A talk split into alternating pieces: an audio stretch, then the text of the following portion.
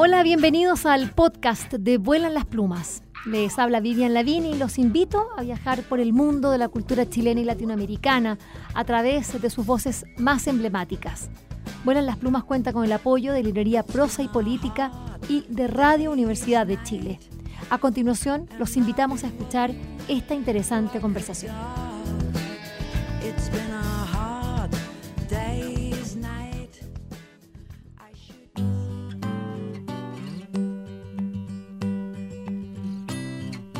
Te amo o te caina Rapa Nui.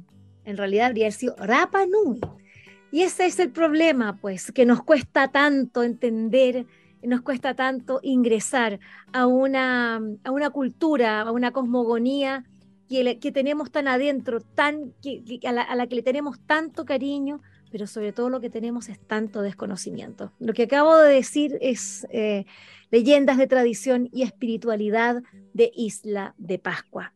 Y esto está traducido en un maravilloso libro ilustrado Em, cuyas autoras son María Uque y Catalina Ulsbus, a quien eh, me, están acompañando en el programa en el día de hoy, un libro editado por Pehuen Editores y del cual estoy contentísima de haber leído y con el cual voy a poder compartir con ustedes. Quiero dar una cordial bienvenida a María y a Catalina acá a Vuelan las Plumas. ¿Cómo están?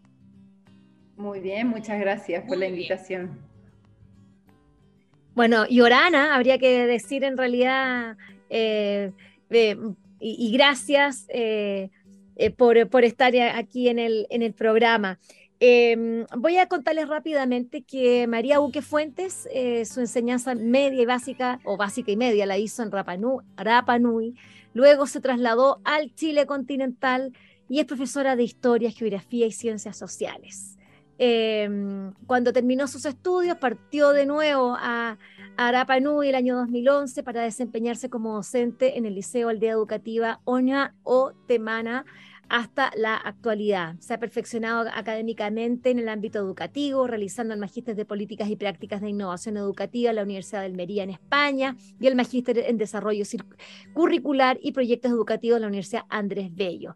Ha llevado a cabo muchos proyectos vinculados a la historia y cultura de su isla y están centrados en la elaboración de material didáctico para niños y jóvenes, de modo que no es extraño entonces tener este libro. Y eh, María Catalina Vázquez Ulbus o Catalina Ulbus nació en Santiago, tiene una formación en artes visuales, una especialidad en grabado y también en eh, Pedagogía en Artes, es diplomada en Administración de Proyectos Culturales, en Ilustración en Máster de Desarrollo Social en la Cultura Artística, ha dedicado gran parte de su carrera a la educación artística, gestión de proyectos, fue profesora de artes visuales casi una década, ¿dónde creen ustedes? Ahí pues, en Rapa Nui, en el mismo Liceo Aldea Educativa, y ha desarrollado proyectos culturales independientes eh, que incluyen la creación de una asociación cultural y la fundación de la revista académica Eviterna, que actualmente codirige y también ha hecho muchos, eh, muchos proyectos de investigación en torno a la historia, la cultura del pueblo Rapa Nui, en colaboración con María, quien están en el programa. Bueno, eh, eh, Catalina está acá en Santiago. ¿Estás en Santiago, Catalina? No, vivo en Ciudad de México, aquí estoy ahora.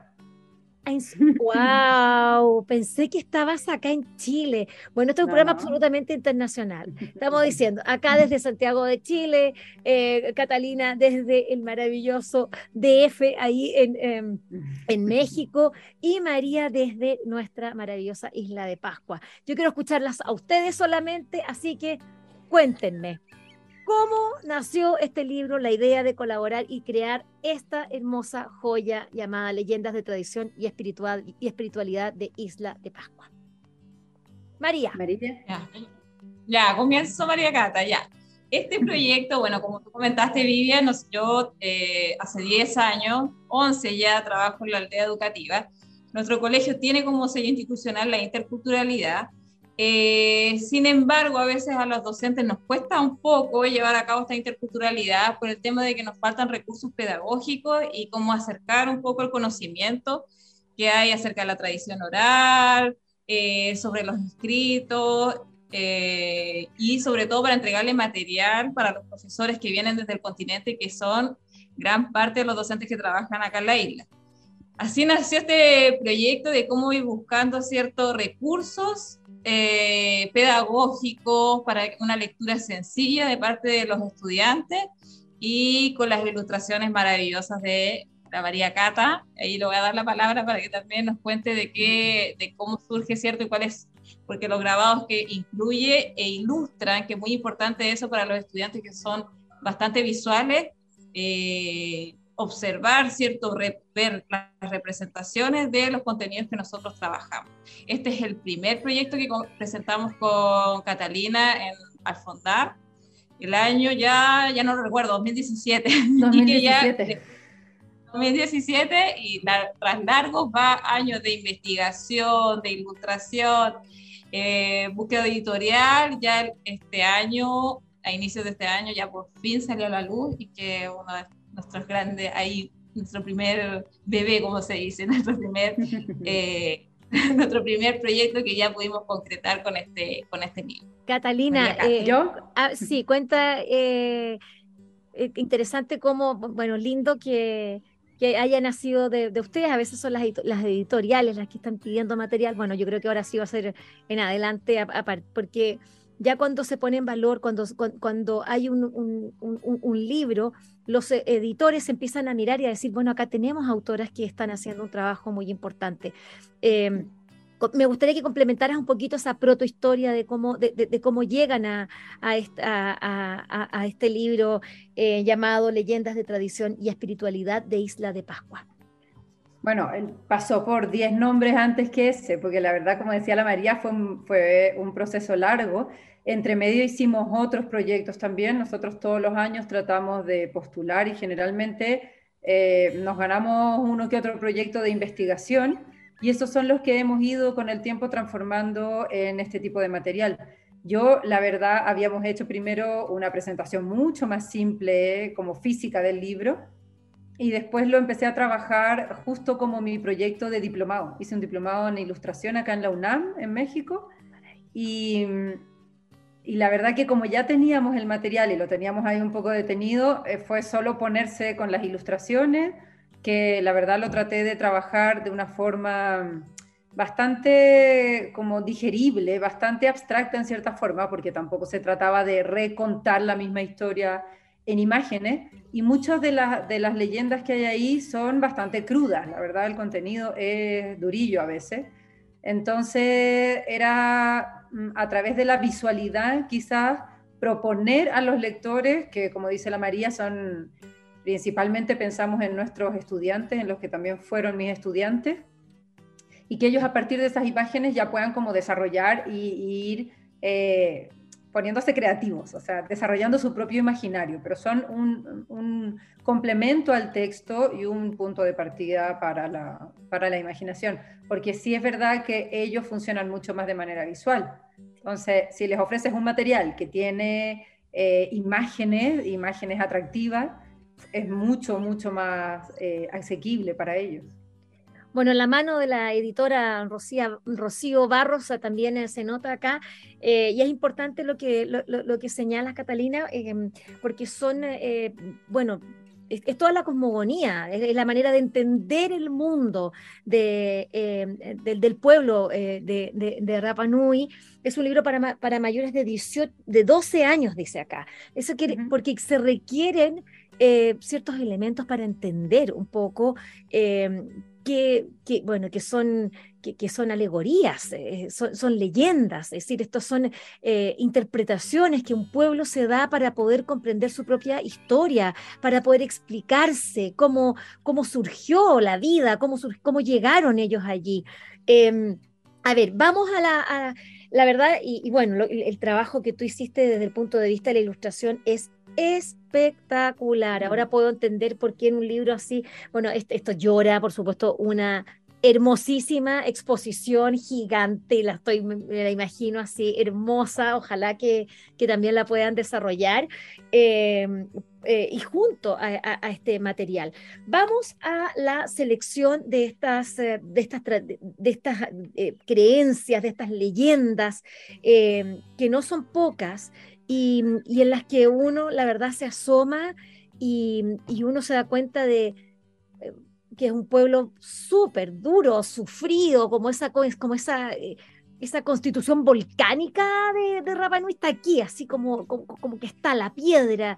Eh, eh, ¿cómo, cómo, fueron llegando a este, a este material, María? Es difícil porque como tú dices también el tema de los conocimientos en Rapa Nui se transmiten a través de la tradición oral. Por supuesto que aquí vamos a tener leyendas que nosotros tratamos de buscar la, mayor cantidad de fuentes de información, pero yo sé que alguien de acá lo va a leer y me va a decir, no, esa historia no es así. Van a discrepar porque cada uno también tiene su versión y lo que nosotros tratamos no es entregar una historia que va a ser la, la verdadera, por así decirlo, sino que tratamos de acercar para que tú después ya puedas investigar y quizás también tener otras interpretaciones.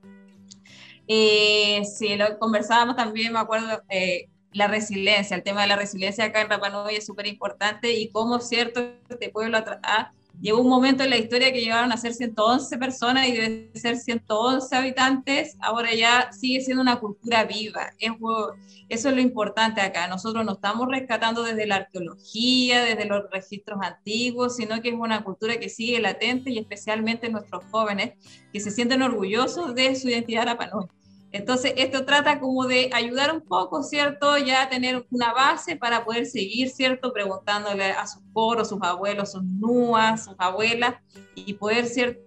Desde ahí también ellos construir y empezar también a, formar esta, este conocimiento referente, en este caso nosotros ahí ahondamos un poco en las leyendas y también en ciertos conceptos que son propios de acá, de la Panú hay un tema que, eh, bueno, que, cuando uno está leyendo esto, uno, ve, eh, ya lo decía eh, la misma Catalina, la, lectura, son, bueno, son leyendas, este conocimiento, es este patrimonio oral que, ha ido traspasándose de generación en generación, pero con una, con una marca masculina bien dura.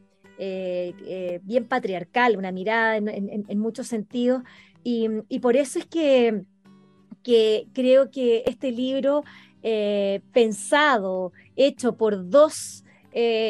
por, dos mujeres, por una editora, como que acá la, mirada de las mujeres se, junta entonces y resignifica, ¿no? me gustaría que pudiéramos hablar un poco de eso, cómo ustedes conversaron eh, el, proceso de, cómo contar esto eh, desde el punto de vista de, las, de, lo que son, también de la mirada femenina sobre, sobre este, este patrimonio cultural. Mm.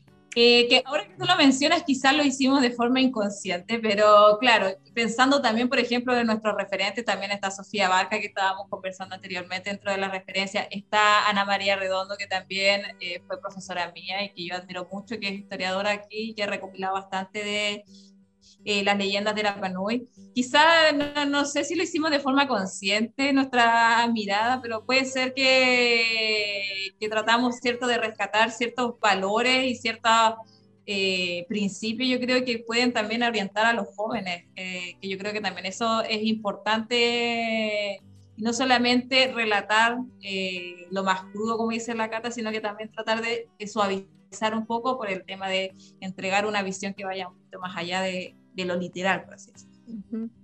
Sí, yo creo que hay un concepto ahí importante que es verdad que quizás no lo, no lo discutimos directamente, pero es como la mirada desde la belleza, desde buscar la belleza no solo de las mismas leyendas que sí son bellísimas, aunque sean muy crudas algunas, pero sino de la belleza de la resignificación, de la revalorización, de, de cómo eh, generar un material físico eh, visualmente bello y, conceptualmente bello y espiritualmente bello, que, realmente aporte y que aporte desde, como decía la María, de potenciar ese, ese valor y ese respeto y ese cariño que los jóvenes le tienen a pertenecer a, esa cultura, a ser parte de ese pueblo vivo. Entonces yo creo que sí, esa es una mirada muy femenina, que, que se sale como de lo de sí el respeto que tuvimos que tener al momento tanto de investigar, de redactar, de ilustrar, de editar, pero dándole como ese sesgo hacia lo bello, hacia lo bello desde todas las dimensiones. A ver, absolutamente. La belleza, eh, eh, que también es, decir, es, visual, eh, pero también los, los, propios relatos tienen una, una, profundidad, una hondura cultural tan grande. Em, bueno, ustedes dos son, son allá, tienen, son son de, yo sé, Catalina, eh, no sé si tienes también, no, no, tienes sangre de, rapa, pero bueno, a lo mejor, pero, pero, tengo cariño, tengo cariño Rapa Pero vivir tanto tiempo allá, eh, es, decir, cambia. Yo he estado poco tiempo en, en, en, distintos periodos y la verdad es que eh, a uno le cambia estar en, Isla de Pascua. Es una, es, una experiencia. Sí, sí, María, te escucho trabajar como docente. Nosotros, eh, con, yo llegué a la aldea en 2011, la María Cata ya estaba trabajando acá y la cercanía que tiene uno acá como profesora con los estudiantes eh, te, enriquece bastante. No, es, no, no trabajamos en cualquier colegio acá. Tenemos eh, tres establecimientos, somos el único establecimiento municipal y el vínculo que nosotros establecemos con los estudiantes y por qué nació esto es por el, el cariño que se tiene, eh, Catalina, si bien no era Panui, pero ella estableció un vínculo no solamente con los estudiantes, sino que también con su familia. Somos una comunidad pequeña y eso de verdad te enriquece.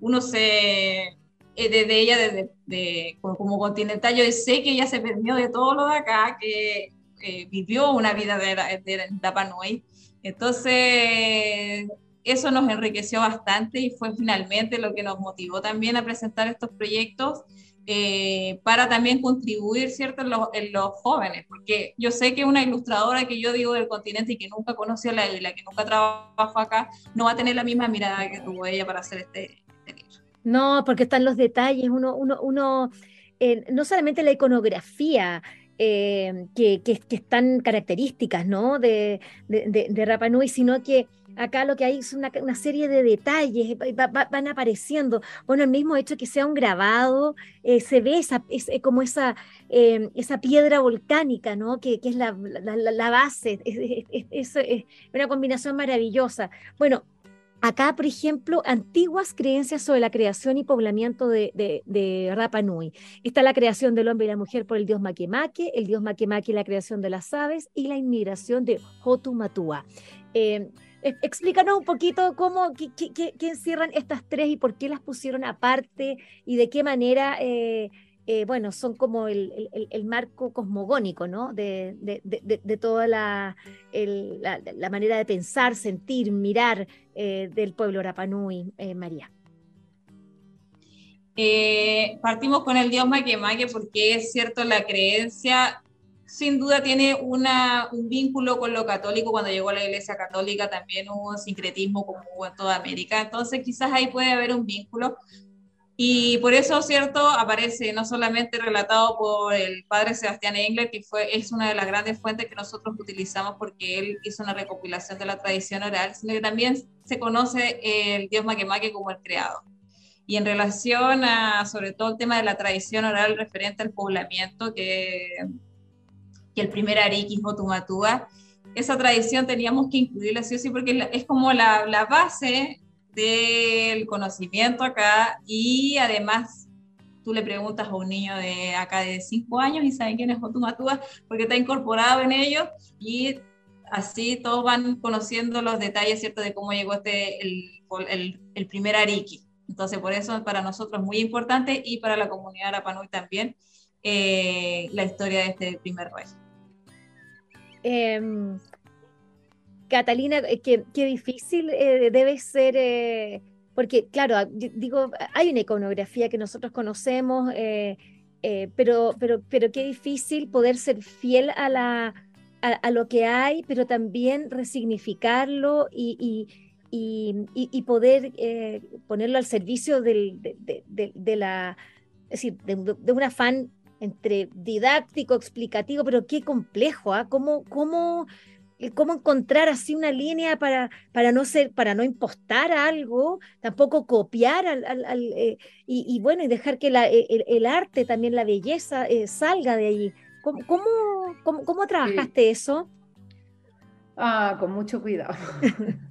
Sí, la verdad, eh, al principio estaba también un poquito temerosa, justo porque yo como no soy de allá y yo sé que siempre es lo que dice la María, existe una actitud muy crítica a veces de parte de la comunidad y con justa razón para que la gente como yo sí se plantee este tipo de proyectos con respeto. Pero también, por ejemplo, hay una cosa cultural en Isla de Pascua que es un poco referente a lo que decía la María, de que alguien te puede decir, no, esto no es así, y otra persona te puede decir sí, hay cierta creatividad al momento como de, de transmitir las historias. Y eso visualmente también se puede lograr. De hecho, si tú le dices un poco a los niños de allá o a los jóvenes de allá que, dibujen o que graben una imagen, mucho, mucho también va a salir de su propia creatividad y así tiene que ser. Finalmente, sí, en base al respeto como de la iconografía, de, qué sé yo, de los símbolos, pero, pero que tú también puedes como darle y debes darle tu mirada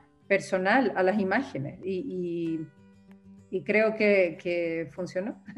Sí, estamos hablando con María Buque y Catalina Hulsbus a propósito de este libro editado por Pehuen, bellamente editado, Leyendas de Tradición y Espiritualidad de Isla de Pascua. ¿Cómo se lee bien así, María, esto? El título, lo que acabo de decir. te amo o te caen Arapanón. Muchas gracias, porque así tiene que, que, decirse. Bueno, luego viene una serie de, bueno, que, son de estas, eh, estas leyendas que ustedes fueron eh, desplegando eh, a veces en páginas dobles, solamente con un, relato, pero, pero son bien complejos los relatos, fíjate, yo me daba cuenta de que, de, como que no es, bueno, es que los, los, los no son nada, nada, nada es simple, son súper, yo los encuentro muy complejos, eh, bellamente complejos, lo que habla de una inteligencia, de, de una manera de ver el mundo tan rica, eh, bueno, Isla de Pascua es eh, el lugar de nuestro país con, mayor, con la mayor cantidad de sitios arqueológicos por metro cuadrado. Es decir, uno está pisando todo el rato historia, es impactante. Claro, los, eh, nuestra ignorancia como que nos, obnubilamos con, con los Moai, ¿no?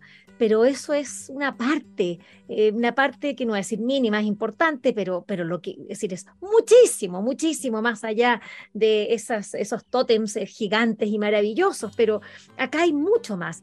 Eh, ¿Cómo hacer para que, para que los Moai no oculten esa riqueza cultural, María Uque?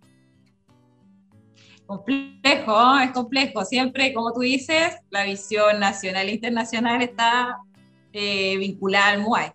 Pero hay tanta riqueza, como tú dices, nosotros, claro, rescatamos estas leyendas que no solamente son, están escritas, son parte de los kaikai, que son estos juegos de hilo que se relatan, tienen su patautau, que es la poesía, tienen sus cantos, tienen sus bailes, tienen su joco, que son estos bailes como de, guerra. Eh, no solamente está escrito, es parte de una cultura viva, es parte de las tradiciones que siguen nuestros estudiantes, que siguen sus padres, que sigue presente en la Panui. Eh, claro, a veces que los que vienen acá yo creo que vienen por el Muay, que son obviamente impresionantes, de, tú te imaginas cómo, lo habrán hecho, cómo lo trasladaron, etcétera, pero hay una riqueza cultural, como tú dices, eh, es gigantesca y que nosotros también tratamos, ¿cierto? Acá en este libro, creo que nos, no, no recuerdo muy bien, pero creo que no hemos mencionado mucho Moai, sino que rescatamos todo esto que es maravilloso, que tiene su, y que necesitamos conocer y que ojalá acercar ¿cierto? a la mayor cantidad de lectores para que también conozcan esta mirada de Rapanui que tiene que abarca mucho más y que sigue, como te digo, que es lo que más me impresiona a mí, el tema de que siga vivo eh, en los colegios, en la comunidad y cada vez pues, se reafirma y se valora esta identidad de Rapanui. Eh, Catalina, no sé si te gustaría eh, aportar algo eh, respecto de eso. Sí, yo creo que justo hacer más material, justo hay tanta, hay tanta sabiduría. Nosotros, por ejemplo, principalmente la María, pero partimos antes, yo creo que casi como de proyecto, de anteproyecto, eh, partimos entrevistando gente, gente que incluso hay gente que ya no está dentro de los que entrevistamos y ellos fueron los que compartieron estas historias con nosotros Y creo que justo sacar material que venga desde esas personas, que, que pase no te, por nuestro filtro, pero tratando de ser súper respetuosas con ellos, con, con, la forma en que ellos entendían su historia. Eh, sacar eso fuera de la isla, o sea, nosotros está bien, lo pensamos sí, para nuestros estudiantes, como decía la María también de una cosa muy bonita, para los profesores que van llegando como yo y para lo que es súper, súper difícil como sumergirte en la cultura, pero también, y esto es parte como fundamental de cada vez que nosotros presentamos un proyecto, también es sacarlo, también es que la gente fuera eh, pueda leer y conocer esta riqueza que va, como dices tú, mucho más allá de los Moai, que los Moai pueden, o sea, son un punto de partida, no, no son esta, solo esta cosa súper turística por la que la gente va, pero pueden ser un punto de partida, un ancla, como para un anzuelo para agarrar a la gente y luego empezar a transmitirles un poquito más de información distinta, que conozcan. Hay un montón, montón de cosas, tradiciones, qué sé yo, vestimenta, que no es solo los, los, trajes que los continentales nos hacemos el 18 de septiembre en las clases, que nos enseña bailes de todo Chile, qué sé yo, como de a poquito, de a poquito ir mostrando distintos aspectos y, y, y cosas ricas de la isla. Y de los personajes míticos, eh, eh, hay una mujer eh, que es Ujo, ¿así se dice? ¿Ujo o Uo nomás, María? Ujo, la H se eh, y, bueno, es eh, habla de, de, bueno, de una niña bastante chiquitita que, que es eh, raptada por una, una, tortuga que se la lleva a otra isla y allí, bueno, se convierte en madre, pero, pero siempre extrañaba volver, volver a su isla. cuando leía esto, me acordaba de, bueno, de lo que eh, de algo que está tan presente ¿no? en, Isla de Pascua, que, sucede que los, eh, los, isleños tienen que dejar la isla para si es que quieren formarse fuera, porque claro, tienen la educación básica, media, pero ya si quieren entrar a la universidad tienen que irse de la casa, como pasará en muchos países, pero irse a esta distancia no, no, no, es fácil, digamos, estamos hablando del ombligo del mundo por algo, es la isla que está, es eh, el, el, el, espacio de, de, de, tierra más aislado del planeta, y llegar a, a un país eh, que, que, que, bueno, que, que, como que los caracteriza, los, los ve distintos, entonces eh, habla también de, ese, de, de esa... Eh, es, es, esa migración obligada a la, eh, de, del pueblo Rapanui y que los chicos lo, sufren, lo ven, eh, lo, viven, y, si no los chicos, las grandes, todos lo, han vivido eh, alguna vez. Qué doloroso, eh, María. Y, de qué manera, bueno, acá esto tiene un final muy bonito porque él la comprende y, la hace volver a, su isla. ¿Cómo se resignifica, cómo se, se cuenta una historia así, María? Bueno, yo fui uno de esos jóvenes que tuvo que emigrar eh, es complejo porque me tocaba, por ejemplo, nosotros teníamos que viajar, no existía la, la, las rutas de vuelo como en la actualidad, entonces teníamos que viajar en marzo al continente a estudiar, volver en diciembre, era estar alejado de la familia eh, yo veía como en la universidad mis compañeros iban los fines de semana, las vacaciones de invierno, iban a sus casas mientras nosotros nos teníamos que quedar. Es un tema complejo el tema de dejar la tierra. Siempre hay un vínculo, una raíz y que uno quiere volver. De hecho, mi elección de dónde estudiar fue por eso también. No quise irme a Santiago, no, por ningún motivo me fui a estudiar a Viña del Mar, por el tema de del tema de la ciudad, muy distinto a lo que vivimos nosotros, por lo menos íbamos a, iba a poder ir a ver el mar, que eso también era importante. Y después volver, muchos volvemos acá a trabajar, a desarrollarnos y siento que desde mi labor como docente también he podido aportar eh, mi mirada desde mi conocimiento y poder también entregarle un poquito eh, a la comunidad, pero como tú dices, siempre a, a muchos Rapanui la, las raíces nos llaman para vivir acá. Yo sé que voy a vivir acá. Puede ser que en algún tiempo me fui a estudiar español un año, pero volví, siempre voy a volver. Así que puedo decir, me encanta viajar. Voy a seguir saliendo, pero siempre uno vuelve a Rapanui y claro, como tú haces este nexo con esta leyenda, yo creo que quizás lo hemos transmitido inconscientemente hasta la actualidad. Y es un paso difícil tener que alejarse de la tierra, de la familia, pero siempre hay, uno vuelve acá y, y con toda la energía y siempre la comunidad te recibe de muy buena forma, así que... Una, de una forma, alejarse de una forma de vida, eh, porque claro, uno puede estar lejos de la casa, ir a otra ciudad, que es que uno es citadino, pero acá estamos hablando de una forma de vida tan diferente que eh, eh, la verdad es que, es que resulta muy complejo poder como salir de la isla y no querer, no, querer volverse, es que se ha, sido criado ahí. Me gustaría, eh, bueno, estamos conversando con eh, eh, María Juque y Catalina Hulsbus a propósito de este libro hermosísimo editado por Pehuen, Leyendas de Tradición y Espiritualidad de Isla de Pascua. Catalina, tú decías que finalmente el trabajo iconográfico, todo esto, lo, lo desarrollaste en México. Me gustaría saber, estamos hablando de vaya, es decir, si es que estamos hablando de, gran, de, culturas eh, totémicas gigantes, eh, imperiales, eh, bueno, México, ¿no? y me gustaría saber cómo, cómo fue ese encuentro intercultural a través de la iconografía y del trabajo que tú desarrollaste, cómo fue recibido, cómo fue leído allá por, por, la comunidad artística, por tus compañeros, profesores en, eh, ahí en Ciudad de México. Mm.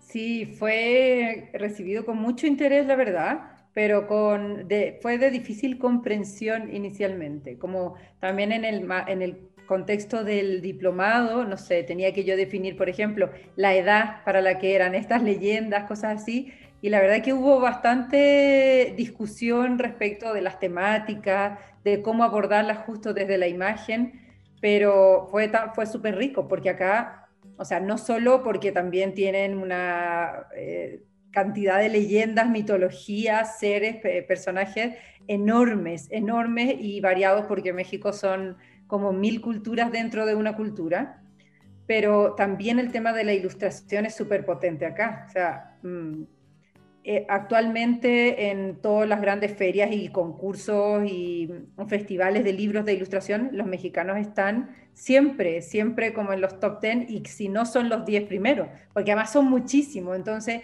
la verdad estuvo muy bien haberlo trabajado desde acá porque tuve muchísimo apoyo. Me exigieron también ir buscando muchas fuentes, y buscando mucho material, mostrarles a ellos, enseñarles a ellos a la vez que ellos me enseñaban a mí cómo armar un libro pero tuve que enseñarles muchísimo sobre la cultura para que entendieran también por qué el, el cómo de las ilustraciones, por qué la forma en la, en la que son los símbolos que tienen, los colores que tienen. Entonces fue rico, fue muy, muy, muy, muy educativo, muy enriquecedor desde lo que te digo, desde la cultura y desde la ilustración. Eh, María, eh, cuando estamos hablando de, estos personajes, de estas leyendas, ¿cuáles son eh, las que, a ti, eh, bueno, te, remontan así de inmediato a, tu infancia? Ya decías, bueno, hablabas de, de, bueno, de, Maque pero también a propósito de, acá lo tengo, de, también de, la, de, la, de el relato así como de, de Matúa, que es como el, el, gran relato, ¿no? De, de la inmigración, de la llegada a, a Rapa Nui de, desde de la Polinesia. Em, ¿Cuáles son así como tus favoritos acá o, o, que tienen eh, para ti especial significación? Eh, por ejemplo, me pasa un relato de Pujerati, que son de estas dos barugas, estos dos espíritus, que, por ejemplo, siempre uno lo está escuchando en las canciones, en los kaikai, en las distintas representaciones.